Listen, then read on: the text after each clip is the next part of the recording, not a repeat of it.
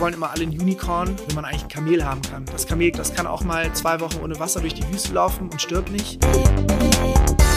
Hallo und gute Morgen zum Konflikt of Interest Matrix, der Podcast über Luxemburg, der Fondsindustrie und Lunches, wo wir noch keine Sonderfolge gemacht haben. Aber deshalb zu rüber zu Nick. Hallo Nick. Frohes Neues, Stefan. Frohes Neues, Nick. Freut mich, deine Stimme zu hören. Es ist gut reingerutscht. Wir haben uns ja seitdem nicht mehr gesehen. So langer Zeit. Nee, ich hatte äh, zwischen den Tagen Urlaub und auch die ersten paar Tage im neuen Jahr. Ja, ich frage mich auch immer, wie du auf 50 Tage Urlaub kommst. Kommt das wegen deinen 18 Kindern? Im Gegensatz zu dir habe ich aber das Jahr mit 0 Euro Resturlaub gestartet und bei dir war irgendwie auch noch 30 Tage übrig. Verstehe ich gar nicht, wie das geht. Ja. Ja. Obwohl wir so ein HR-Tool haben. Muss ich mal mit dem Betriebsrat reden. Aber ähm, also als ich kam, warst du weg? Ja.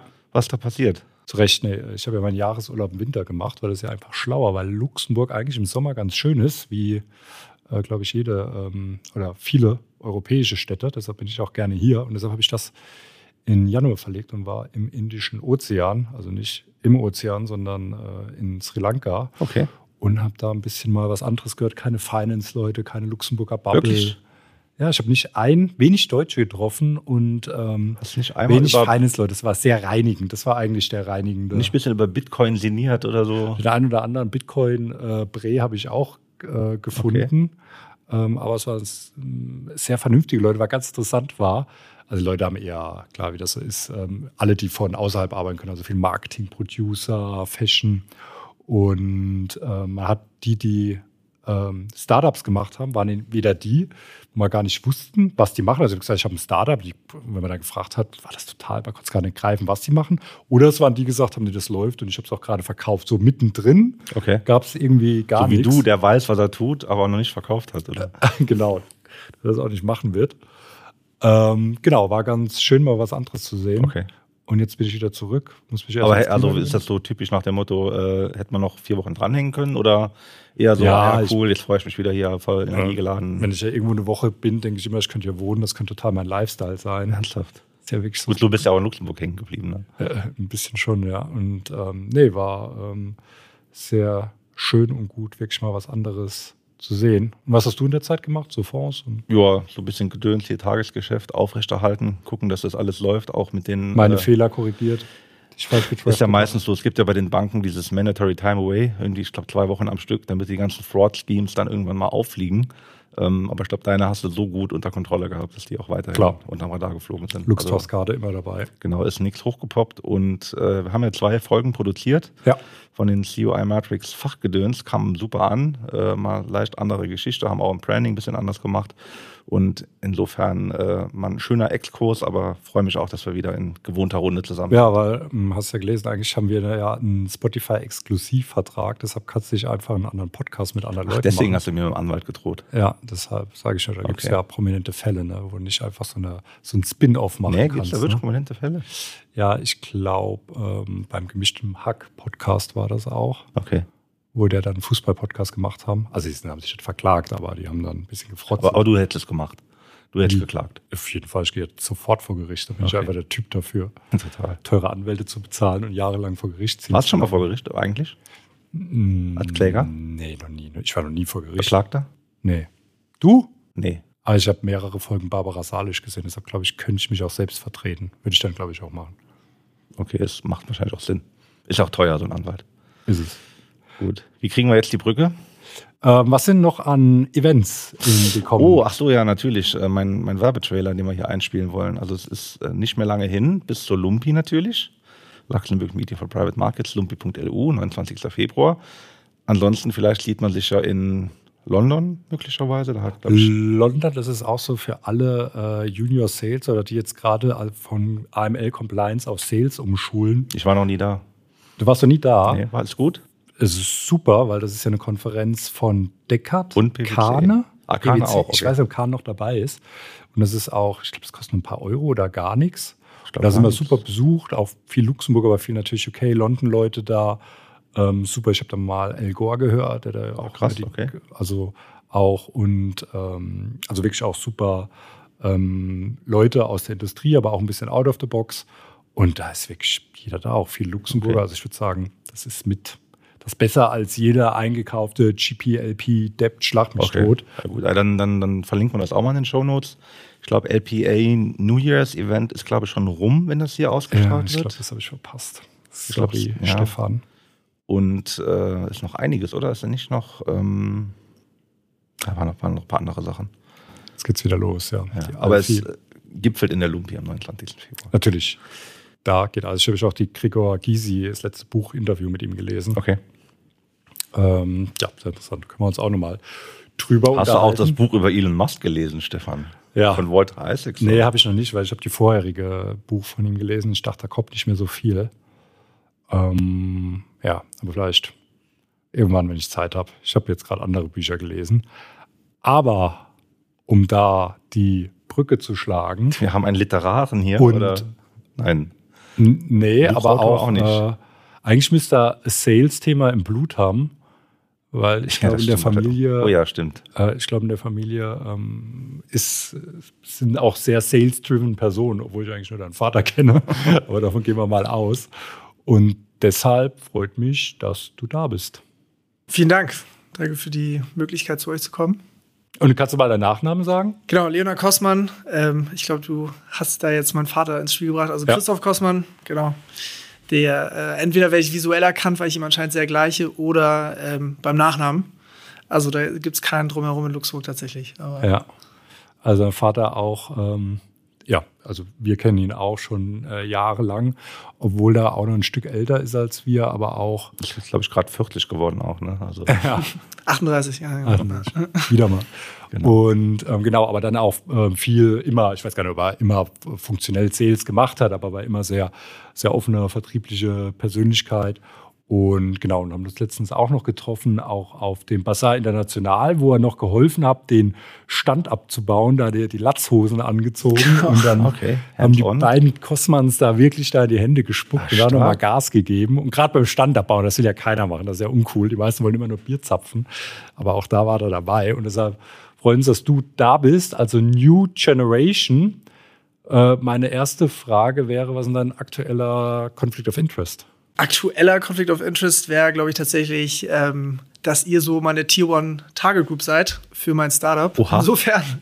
Tier One war ähm, Sogar die Prime Customers. Wir belassen es dann beim Podcast, aber tatsächlich, glaube ich, da komme ich auf euch nochmal zurück. Ähm, damit auch schon die Einleitung. Also, ich bin Startupper hier in Luxemburg und ähm, ich habe ein Fun-Tech gegründet. Ich denke mal, darüber reden wir dann heute ein bisschen, aber das Gerne. ist mein Conflict of Interest gerade. okay, gut, da müssen wir, glaube ich, jetzt auch abbrechen, weil den können wir auch, glaube ich, nicht mitigieren, diesen Interessenkonflikt. Nee, ähm, bist du Luxemburger? Ich bin sowohl Luxemburger als auch Deutscher, genau. Ich habe beide Staatsbürgerschaften. Also äh, Kraftgeburt oder wie läuft das hier? Ich bin geborener Kölner, ähm, genau. Und meine Eltern sind beide Deutsche. Mein Vater kommt aus dem Saarland, meine Mutter aus Bremen.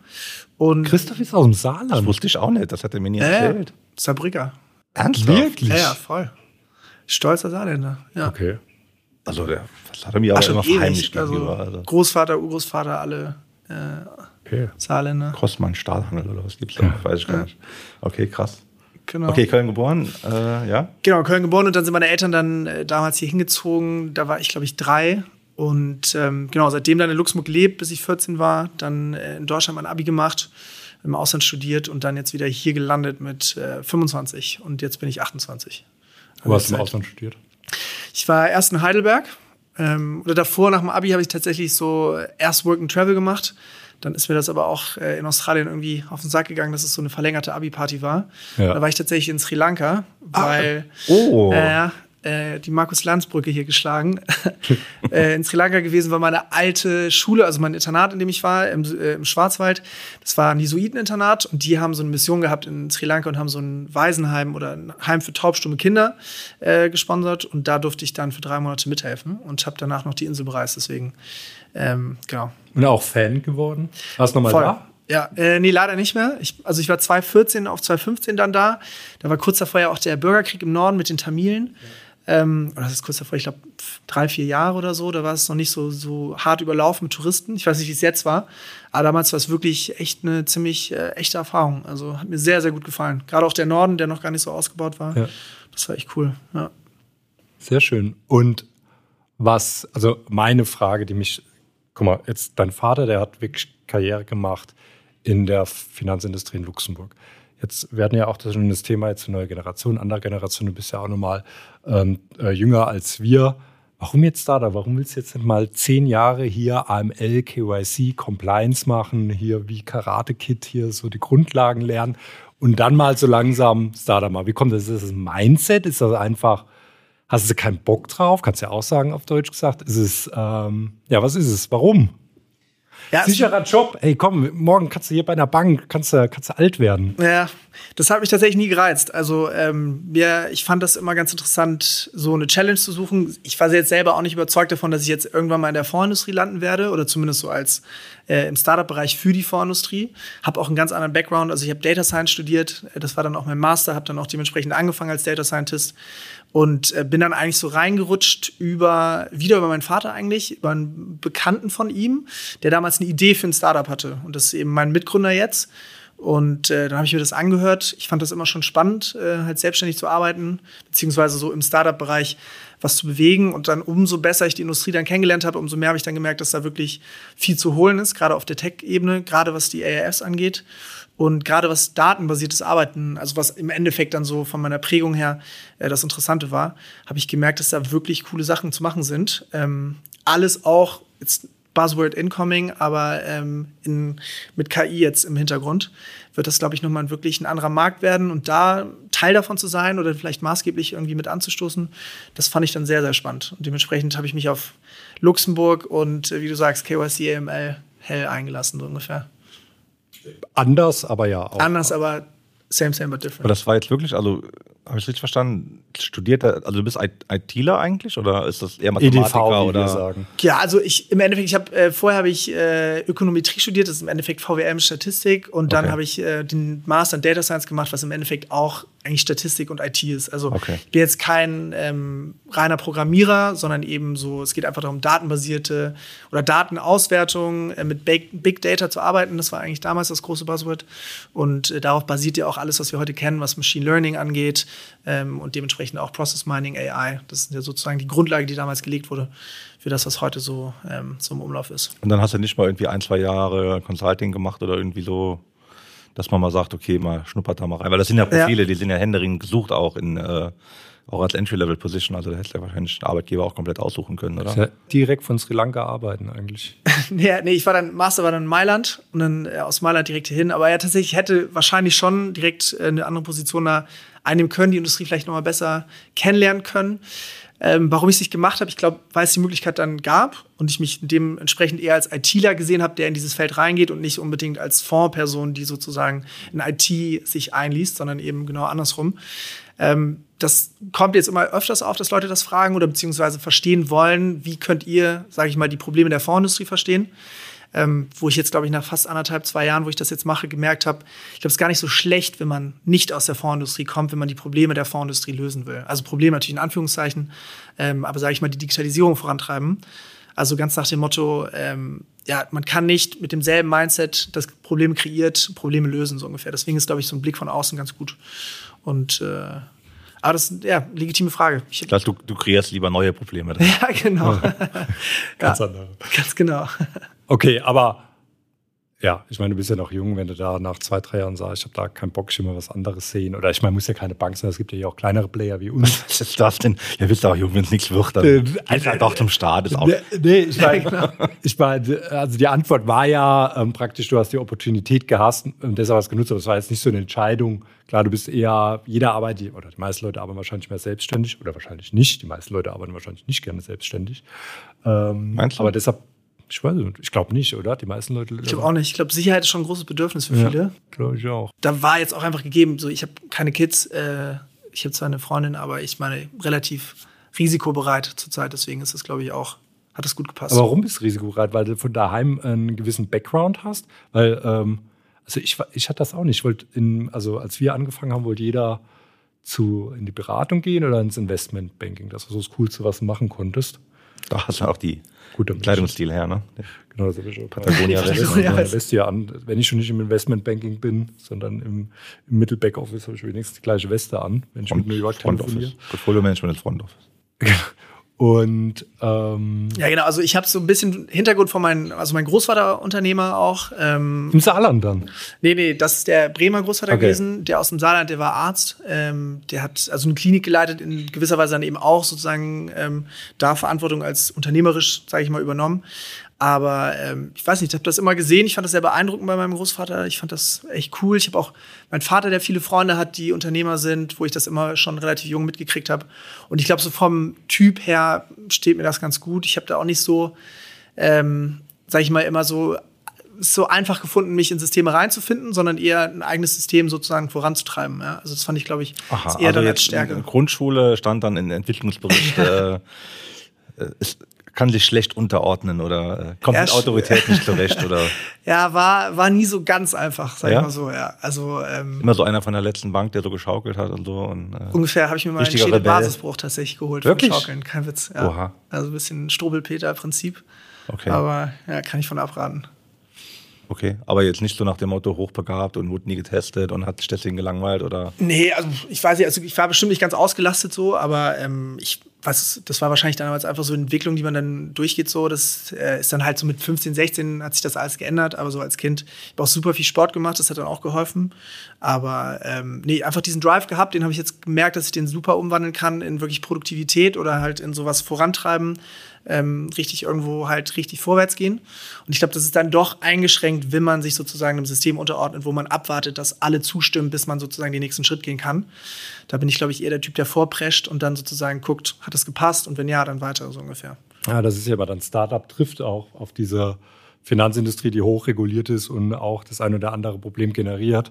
Und ich glaube, hast du da schon ein Gefühl bestimmt, aber auch ein Verständnis dafür, dass es manchmal super lange dauert, bis da die ganzen Entscheidungsträger, bis es da ist. Also es ist ja, das, das stelle ich mir, kann auch ähm, sehr frustrierend sein. Ne? Ja, extrem. Also ich habe es jetzt kennengelernt, so über die letzten zwei Jahre. Ähm, ich habe es immer wieder gehört, das haben natürlich alle gesagt, das ist ein langes Circle, du brauchst immer wieder Zeit, bis die Zustimmung erfolgt. Aber jetzt teilweise haben wir wirklich, ähm, sag ich mal, potenzielle Kunden, ja, mit denen wir jetzt schon seit 14 Monaten ähm, zusammenarbeiten oder eben noch nicht zusammenarbeiten, sondern erstmal in Verhandlungen sind, dann jetzt ein Paid Pilot gemacht haben und schlussendlich immer noch warten, bis das sechste Gremium sozusagen getagt hat ähm, und das dann freigibt. Da muss man sich, glaube ich, musste ich mich vor allem auch voll drauf einstellen. Also, dass es einfach verdammt lange dauert.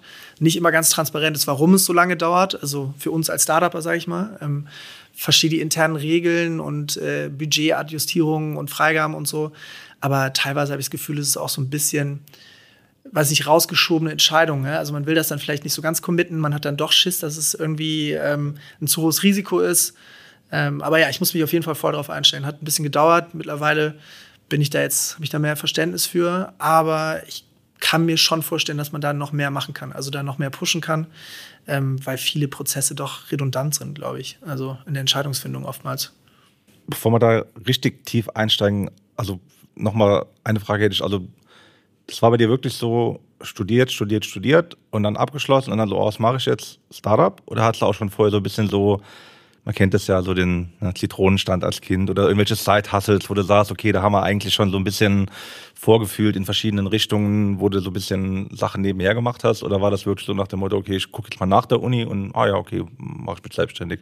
Oder gab es da eher so eine fließende? Weil die meisten Storys sind ja werden ja, ja. Legenden irgendwie geschaffen in diesen ja, Geschichten. Ja, Turnschuh verkauft, als ich sechs Genau, dass du quasi im Abitur schon wusstest, nee, genau, da geht es jetzt in, in, die Richtung. Nee, tatsächlich nicht. Ähm, ich habe also immer einen Drive gehabt für Sachen, die mich begeistern. Ich glaube, das ist auch im Endeffekt das, was ich heute mache. Also es begeistert mich einfach und dementsprechend setze ich es um. So das hat sich dann halt gezeigt. Ähm, wir haben halt sehr viel damals in meiner WG in Heidelberg haben wir ähm, so eine große Partyreihe organisiert.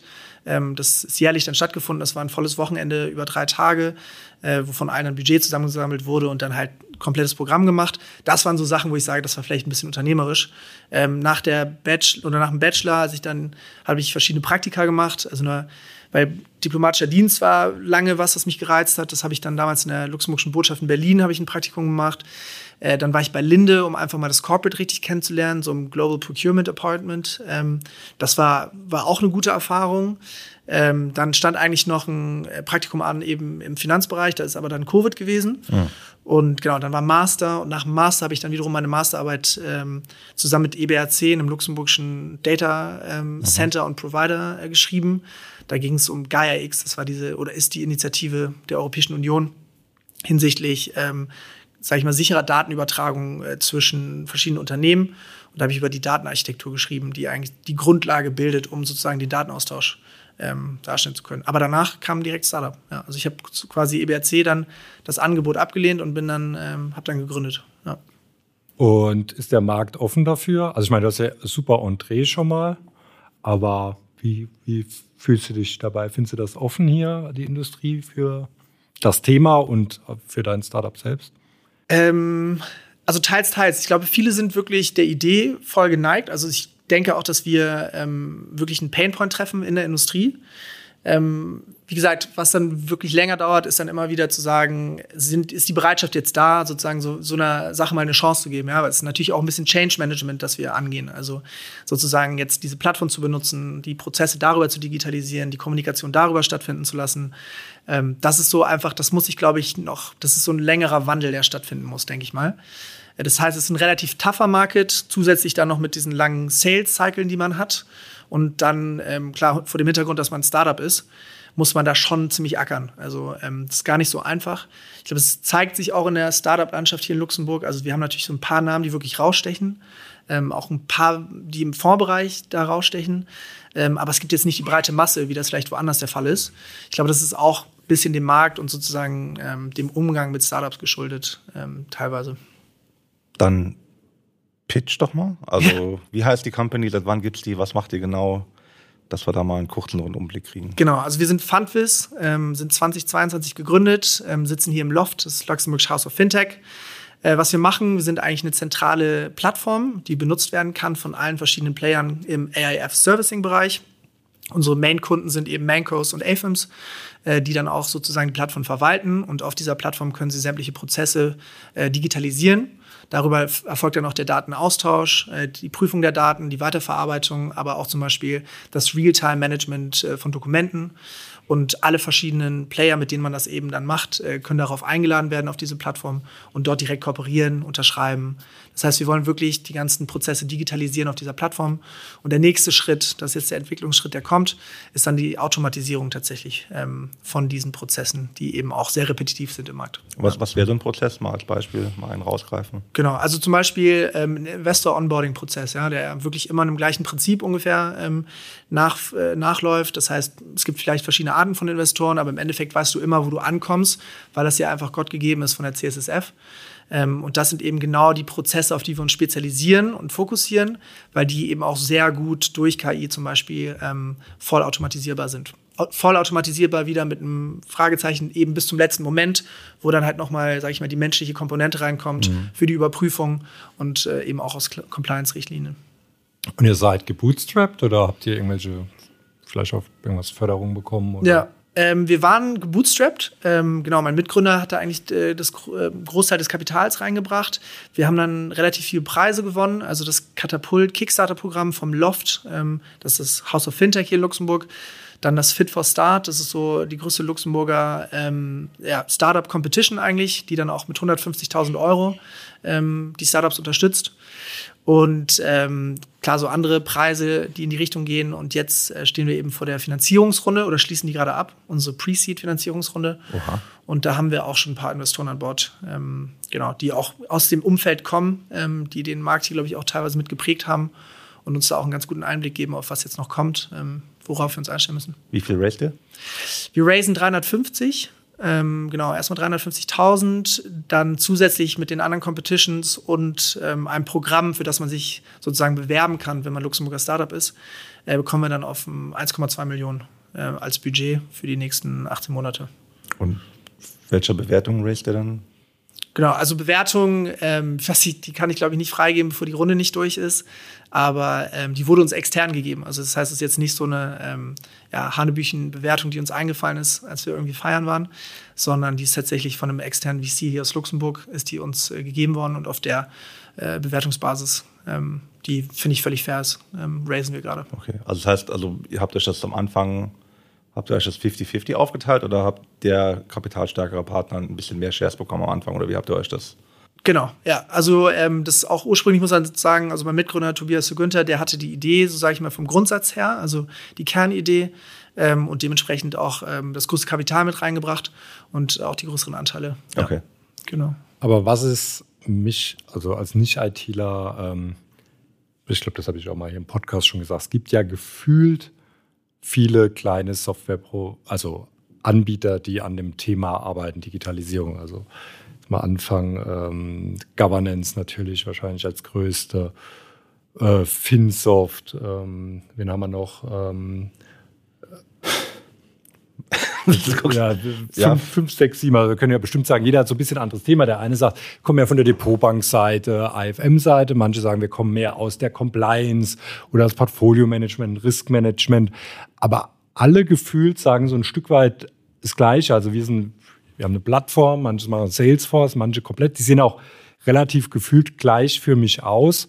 Und im ersten Blick, wir können so die Probleme lösen. Also Digitalisierung, vieles ja einfach, einfach Prozessmanagement. Ähm, genau, Digitalisierung. Also wie unterscheidet ihr euch oder unterscheidet ihr euch gar nicht so viel? Also was ist genau der, der Edge? Ihr habt euch bestimmt, jetzt über die Zeit habt ihr euch ja auch mal Governance oder seid da oder Kunden, die gesagt haben, wir arbeiten schon mit denen zusammen. Ja, ähm, nee, voll. Also ich glaube, was man zuerst sagen muss, wir sind halt eine wirkliche SaaS-Solution. Ja, also wir sind eine Plug-and-Play-Solution. Wir haben wirklich unser Produkt. Ähm, das kann für euch, sage ich mal, übermorgen live geschaltet werden und dann könnt ihr selber in einer No-Code-Environment äh, könnt ihr euch eure Prozesse bauen. Das heißt, ihr braucht uns eigentlich gar nicht mehr so richtig. Ja, es ist so wie eine App, die du dir äh, runterlädst. Ich glaube, viele von den Startups, wobei Governance ja kein Startup mehr ist, ist ja seit zehn Jahren schon am Markt hier, ähm, schon wirklich etablierter Player, ähm, die eher, sage ich mal, grundlegende Module haben, die sie dann für euch sozusagen zusammenbauen und eher ein, Projekt draus machen. Ähm, und ich glaube, das ist ein ganz großer Differenzierungspunkt. Auch zum Beispiel zu Finsoft, äh, die ja auch seit lange Zeit hier arbeiten als Softwareentwicklungsfirma, würde ich sagen. Ähm, genau, also eine Plug-and-Play-Solution, das ist ganz wichtig.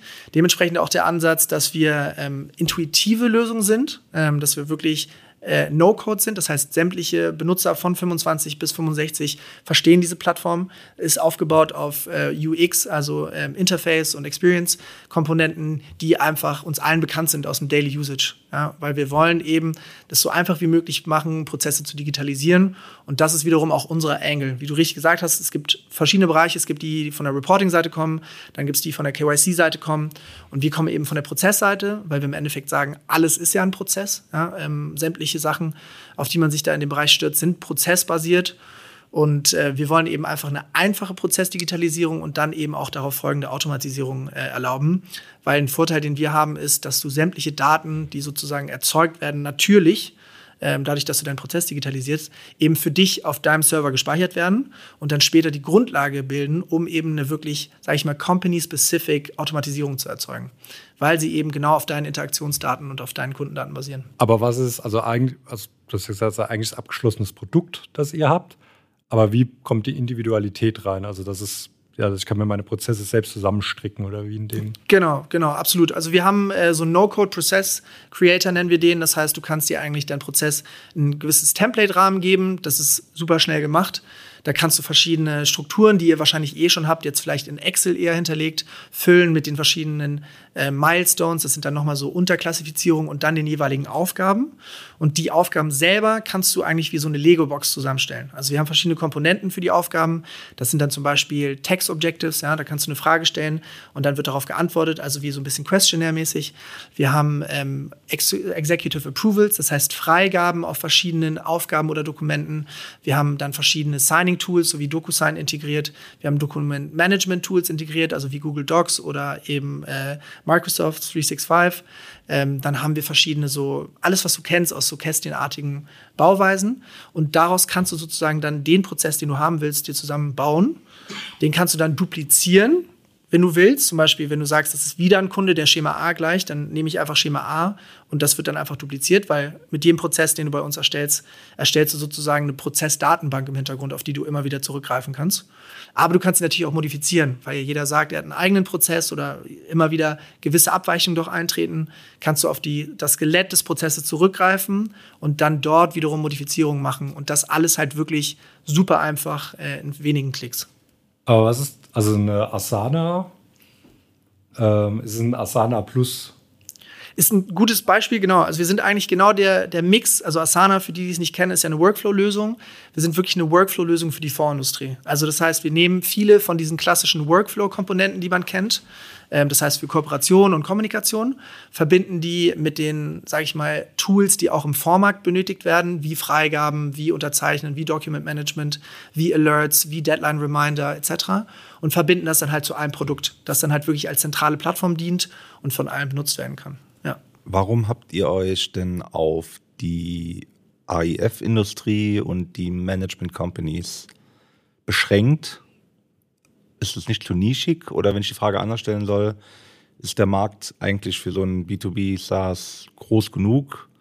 Beziehungsweise jetzt nach zwei Jahren merkt ihr, hm, vielleicht ist der Markt doch nicht groß genug oder also ist das ein, also ist das ein Business, wo man sagen kann, hey, das wird jetzt ein Unicorn oder Okay, ja. es waren vielleicht drei Fragen in einem, aber jetzt vielleicht mal, warum die Nische genau. und darauf aufbauen. Also wir haben gesagt, wir haben uns die erst den IRF-Markt ausgesucht, wir beschränken uns nicht drauf. Also das heißt, wir haben jetzt einfach hier gesagt, wir starten in dem Markt. Warum? Weil der, sag ich mal, unserem Recherchen zugrunde doch noch der ist, der am unterdigitalisiertesten ist. Also ich glaube, kein Vergleich zum Usage-Markt, der ja wirklich deutlich weiter ist ähm, da auch der größte Need besteht, weil einfach so viele Player in diesem Markt sind, die ja irgendwie alle zusammenarbeiten müssen. Ähm, das ist ein ganz großer Punkt, warum eben so eine Kooperationslösung so viel Sinn macht und ähm, wir uns aber durch, also auf jeden Fall vorstellen können, auch in andere Märkte da zu gehen. Weil im Endeffekt, was wir machen, ist natürlich eine Prozessdigitalisierung von administrativen Prozessen. Ja, das findet dann auch in Banken statt, das findet auch in Usage-Bereichen statt. Das heißt, darüber hinaus können wir dieses Produkt natürlich noch weiterentwickeln. Wenn wir jetzt in dem Bereich bleiben würden, also zurück zu dieser Unicorn-Frage, ich glaube, rein für den AIF-Markt wäre es kein Unicorn.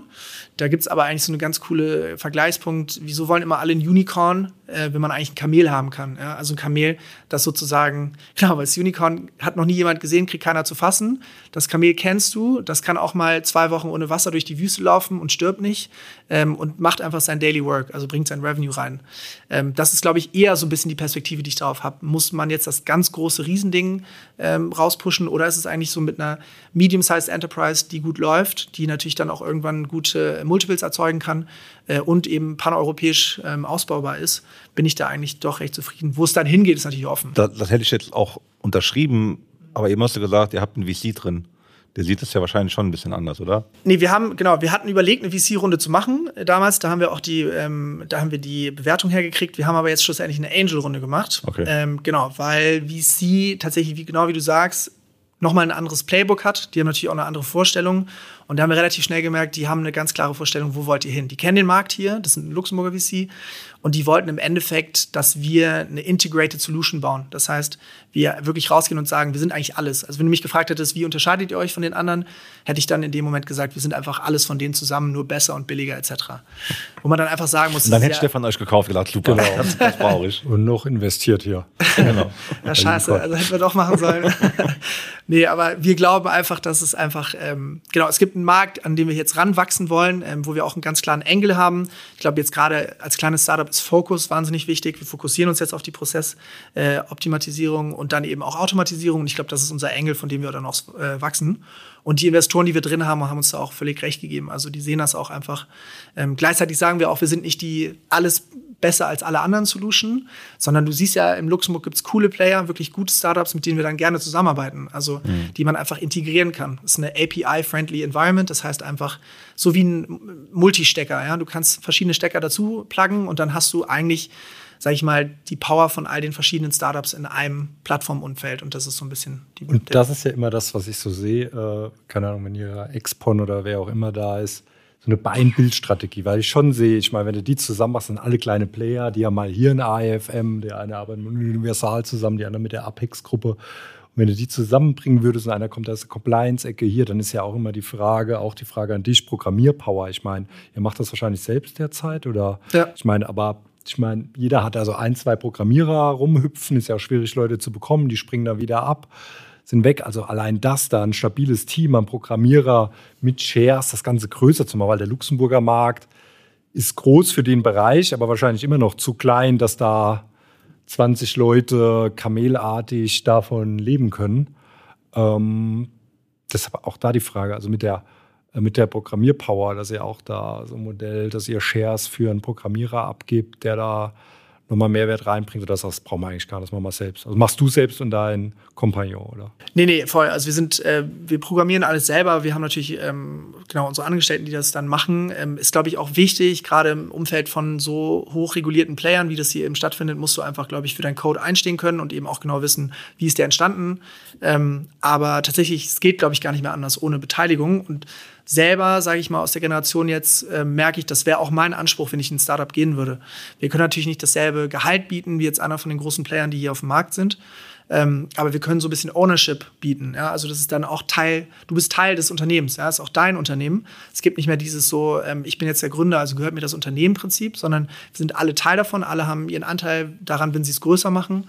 Und das ist, glaube ich, ein ganz wichtiger Faktor, um überhaupt auch, ähm, sag ich mal, Mitarbeiter zu kriegen ähm, gerade in Luxemburg, was ja eigentlich, was das angeht, nicht so der freundlichste Sektor ist ähm, für Startups. Nochmal zusätzlich, ähm, um da wirklich zu florieren. Aber das heißt, ihr habt effektiv Anteile am Unternehmen auch schon frühen Mitarbeitern gegeben? Oder ist das jetzt, oder war, war jetzt Anteil eher im Sinne von ideeller Anteil an nee, großen Ganzen? Ja. Nee, nee, tatsächlich, also die direkten Anteile, diese WSOPs gibt es ja, das ist ja eben das eigentlich klassische Prinzip, ähm, die geben wir jetzt eben genau raus, also an die Mitarbeiter, die äh, jetzt dabei sind ähm, oder jetzt neu kommen. Ähm, das alles im Rahmen von der Runde, also von dieser Pre-Seed-Runde, ähm, damit das halt einmal angetragen ist, aber das, ähm, genau, das geht an die Mitarbeiter weiter. Ja. Okay. Und das sind jetzt insgesamt wie viele? Genau, also wir sind insgesamt das Kernteam sind fünf Leute. Ähm, wir haben so ein, ähm, sage ich, ein Nearshoring-Team in Italien. Also ich habe in Italien eben studiert in Mailand und da halt einfach gemerkt, es gibt wahnsinnig viele super gute Softwareentwickler, die halt da einfach wahnsinnig unterbezahlt sind. Und ähm, die können wir halt einfach, äh, mit denen haben wir gut zusammengearbeitet. Ähm, und das heißt, wenn wir mehr Programmierpower als die, die wir vor Ort haben, benötigen, können wir das eigentlich relativ einfach mit denen hochscalen okay. und dann die Projekte mit denen zusammenfahren. Aber das sind Freelancer, also individuell. Genau. Also ihr müsst mit jedem dann individuell schauen, hey, wir haben jetzt hier ein Projekt, zwei Monate kannst du Genau, es ist eine Gruppe, die wir auch schon länger kennen. Also okay. das Team, das sozusagen auch schon länger zusammengearbeitet hat. Okay. Ähm, das heißt, wir haben am Anfang einmal tatsächlich die Leute dann so ein bisschen zusammengebracht. Die haben sich dann zusammen gefunden und auch zusammengearbeitet. Und äh, das ist aber jetzt ein recht eingespieltes Team. Genau. Cool, aber ähm, so expandieren oder so? Also macht jetzt erstmal den Luxemburger Markt und dann schaut ihr euch woanders um, weil die Märkte auch, das macht es ja gerade interessant.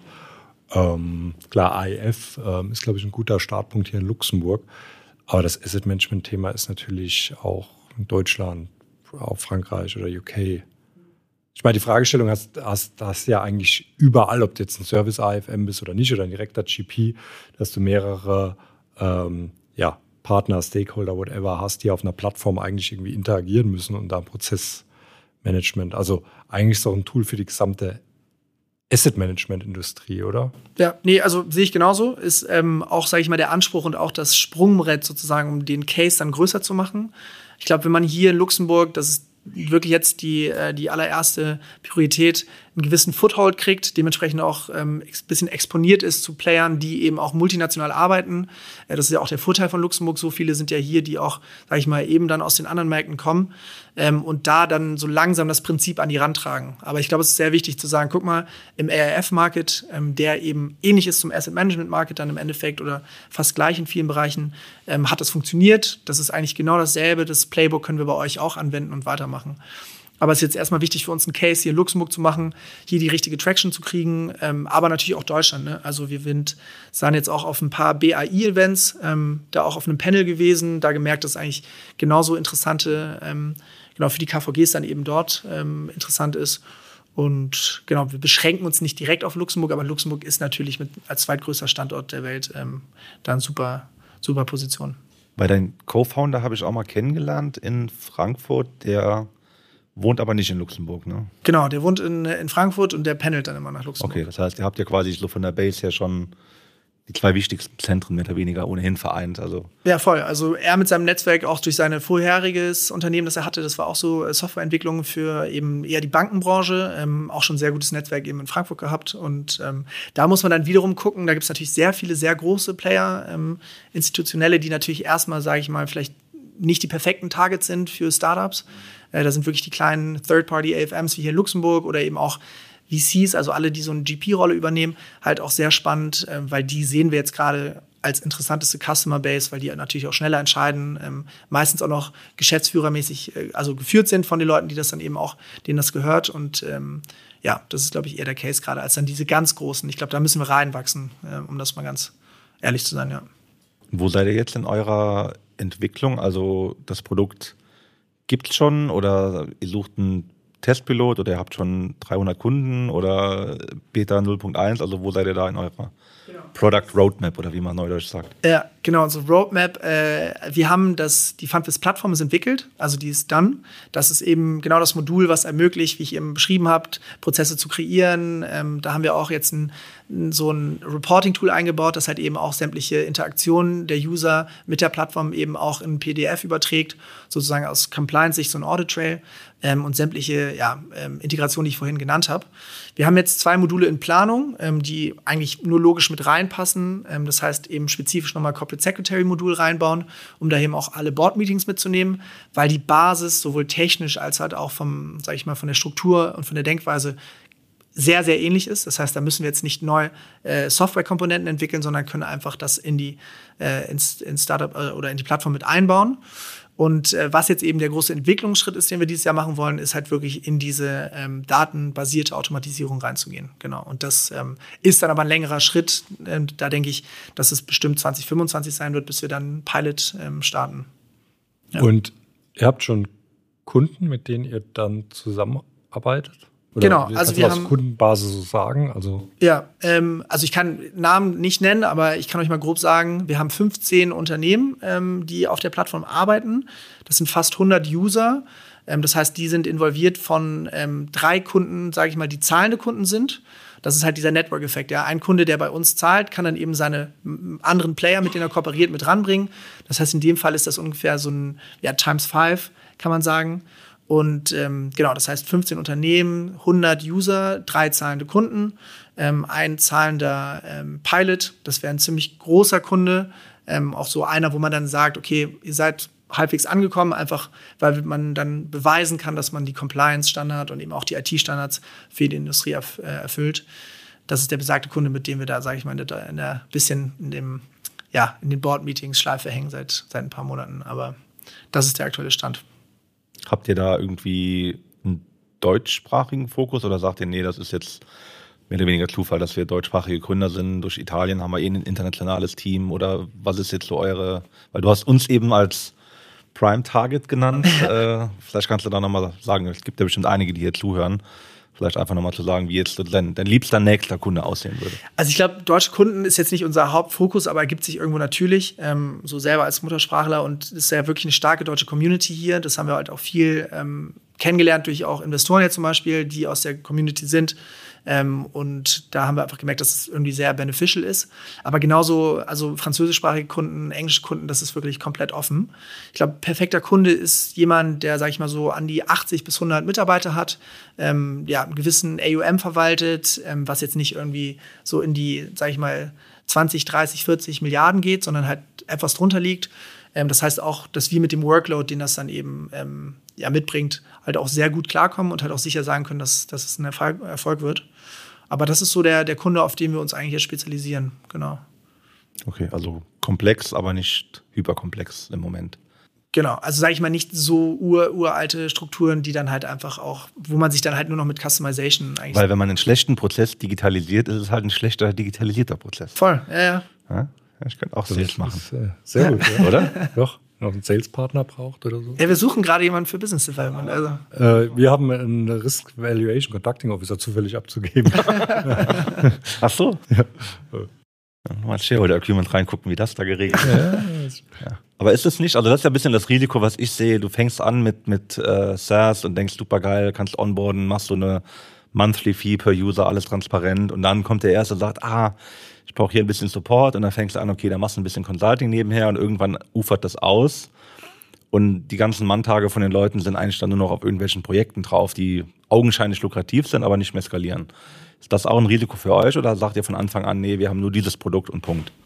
Genau, also ich glaube, Risiko ist es insofern, als dass die Versuchung einfach wahnsinnig groß ist. Ich glaube, das ist auch einer der Gründe, warum viele von den Startups, die in Luxemburg, sage ich mal, sich in den letzten 10, 15 Jahren entwickelt haben, nicht so zu riesigen Playern geworden sind. Ähm, und dementsprechend ähm, haben wir einfach gesagt, okay, so tempting wie das ist, das sagen wir einfach nein. Also wir sind die Plug-and-Play-Solution. Wir haben einen hohen Maß an Customization, der vom Kunden selber erstellt werden kann auf der Plattform, eben durch das No-Code. Und natürlich stellen wir dann eben auch, sage ich mal, einen gewissen Grad an ähm, ja, Beihilfe durch einen Mitarbeiter von uns, der dann eben die Digitalisierung begleitet oder halt die Prozessdigitalisierung übernehmen kann. Aber wir wollen eben nicht Grundsätze der Plattform verändern oder für einen Kunden, sage ich jetzt mal, noch da zusätzlich ein Tool hinmachen oder andere Farben draufsetzen oder dann halt hier noch eine andere Schriftart. Ähm, das wurde uns jetzt oder wurde jetzt wirklich eingebläut, auch von den Investoren, die gesagt haben, das ist, war eine der Bedingungen sozusagen, dass wir uns treu bleiben mit dem Produkt und eben uns nicht jetzt ähm, ja, dahin reißen lassen, Consulting zu machen. Was natürlich dann auch mhm. kurzfristig ähm, Cashflow-effizient ist, aber auf langfristig nicht produkteffizient. Ja. Aber unser Logo könnten wir auf dieser Plattform haben. Genau, das sind so Sachen, die können wir noch verkraften. Genau. Ah, okay, Musst du aber selber machen, Stefan, dann. Ja, muss ich selber machen, genau. Muss ich selber ausdrucken, einscannen und dann da drauf bekommen. Okay. Äh ja, ich meine, klingt auf jeden Fall stimmig. Das, ja, okay, ich glaube, ich habe jetzt auch besser verstanden, wie ihr euch abgrenzt. Und das ist wirklich äh, interessant, genau, dass sich viele dann so ein Consulting verlieren.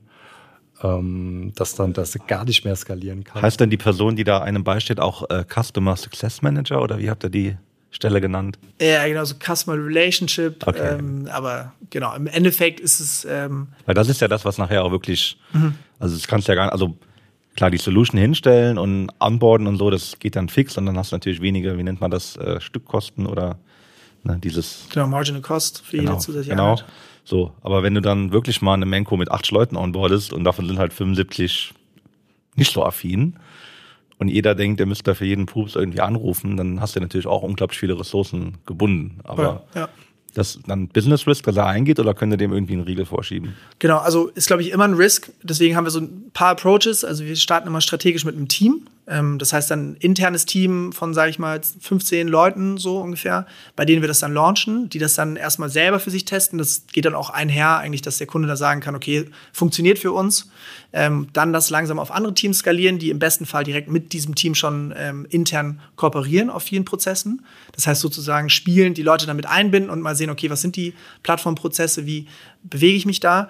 Gleichzeitig haben wir aber zum Beispiel probiert, so weit wie möglich diese autarke ähm, äh, Onboarding äh, zu erstellen. Also wir haben einen YouTube-Channel mit allen verschiedenen Features. Ähm, wir haben alle so ein Video gemacht, ähm, wo du genau sehen kannst, wie kann ich mir meine, äh, meine Prozesse erstellen, was sind die verschiedenen Features, was sind die verschiedenen Objectives, wie kann ich meinen DocuSign-Account zum Beispiel verbinden mit der Plattform. Ähm, genau, was ist, wenn mein Google-Account nicht mehr funktioniert und ich auf das Dokument nicht zugreifen kann. Das haben wir probiert, wirklich sehr, sehr tief tiefgehend darzustellen. Ähm, mit Ressourcen halt einfach, die sozusagen wie eine YouTube-Plattform, ne, das uns ja nicht viel kostet. Aber grundsätzlich wird das immer vorkommen, dass man jemanden hat und dementsprechend auch wichtig. Das ist ein Mitarbeiter von uns, der auch schon lange dabei ist, der auch hier vor Ort ist mit uns im Loft. Ähm, also insofern, da sind wir auch vorbereitet. Cool. Cool. Ja, ähm, das sollte man doch mal auch die Verknüpfung zu unserem Chief, wie, wie heißt unser Technology Officer?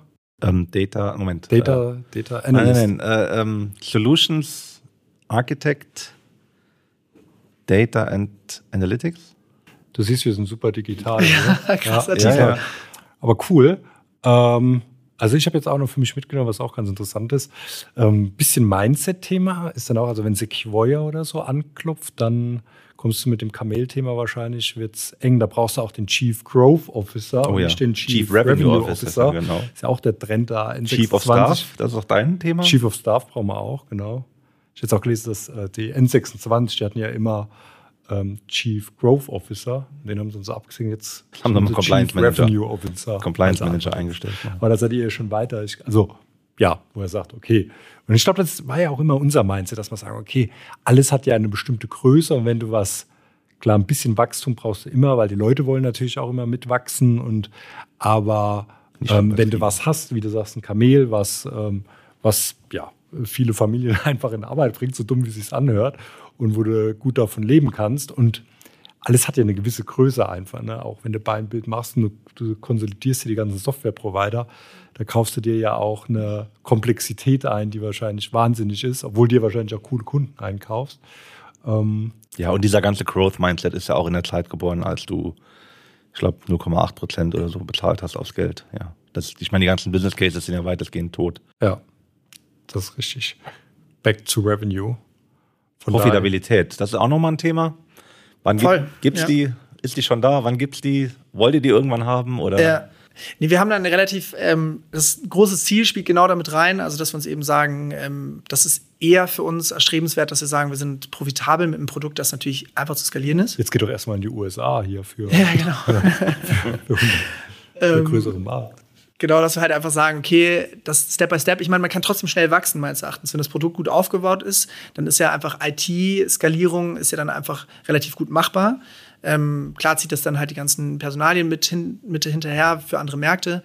Aber ähm, profitabel sind wir eigentlich relativ früh schon. Also es ist tatsächlich so, wenn wir, ähm, ich sage jetzt keine normale Zahl, aber einstelligen Bereich an Kunden haben, ähm, reicht das aus, um profitabel zu sein in der Struktur, die wir haben. Ähm, und darüber hinaus kann man dann natürlich sagen, äh, mit jedem zusätzlichen Kunden, den man gewinnt, steigt natürlich auch nochmal die Margin auf diesen Verkaufswert. Äh, das, das eben das Grundsatz für SaaS. Warum ist es so attraktiv? Warum ist es auch so ein, ähm, so ein großer Erfolg gewesen? Liegt eben genau da drin. Aber ich glaube, es ist eher wichtig zu sagen, okay, wir wollen eher eine Churn Rate haben, also halt einfach keinen Kundenabfall von 30 Prozent jedes Jahr, sondern halt so klein wie möglich oder gar keinen im besten Fall und dann halt eben auch so einen konstanten Wachstum und eben auch die größte, sage ich mal, ja, Leistungsbereitschaft des Produkts für den Kunden auch ermöglichen zu können. Ne? Also da ist uns wichtiger, fünf Kunden zu behalten, als 50 neue zu kriegen und davon 30 Kunden im nächsten Jahr abzugeben. Das ist eher so, da sage ich mal, das Mindset, das wir haben. Okay. Also nachhaltig. Biggest fail so far? Fuck-up-Story? Ja, oh, mit Sicherheit. Ähm, was war es? Wir wurden einmal von einem, ähm, wir hatten einen Entwickler, der wollte dann, den haben wir dann, mussten wir gehen lassen, der hat dann einfach nicht so seine Targets erfüllt. Der hat dann äh, Code zurückgehalten. Also der hat uns sozusagen so halb erpresst. Und ähm, das war, war auch eine Erfahrung an sich. Klingt natürlich krasser, als es ist. Im Endeffekt haben wir dann gesagt, okay, gut, äh, der wollte dann noch mal ein Monatsgehalt haben. Und dann haben wir gesagt, okay, dann ähm, alles fair, so dafür kriegt er dann, äh, gibt er den Code wiederum raus. Aber es sind halt einfach so Daily-Sachen. Ne? Also ich meine, wir sind natürlich auch in einer relativ schlechten Zeit geboren, würde ich sagen. Also 2022 zwar, da konntest du noch gut raisen, wenn du schon ein Produkt hattest. Aber wir sind natürlich dann voll in ja, sämtliche Krisen mit reingerutscht, die die letzten drei Jahre jetzt ungefähr ausgemacht haben. Ich glaube, das ist vielleicht so der größte Fail. Das ist eigentlich wirklich eine gute Idee. Es ist halt einfach nur extrem hart zu überleben gerade. Ähm, aber auch da, finde ich, schlagen wir uns gut. Auch mit den ganzen, kriegen wir auch den Feedback kundenseitig, aber eben auch durch die, muss man auch sagen, großes Shoutout an ähm, Lux Innovation ähm, und an Luxemburg an sich, dass sie den Markt unterstützen und den, das da, den Startup-Bereich. Gibt es ja viele, die immer so ein bisschen so ein bisschen Hater sind auf LinkedIn und sagen so, oh, die werden mit Geld vollgepumpt, was A einfach nicht stimmt. Ähm, B sind das halt 18 bis 22 Monate, über die das dann ausgeschüttet wird.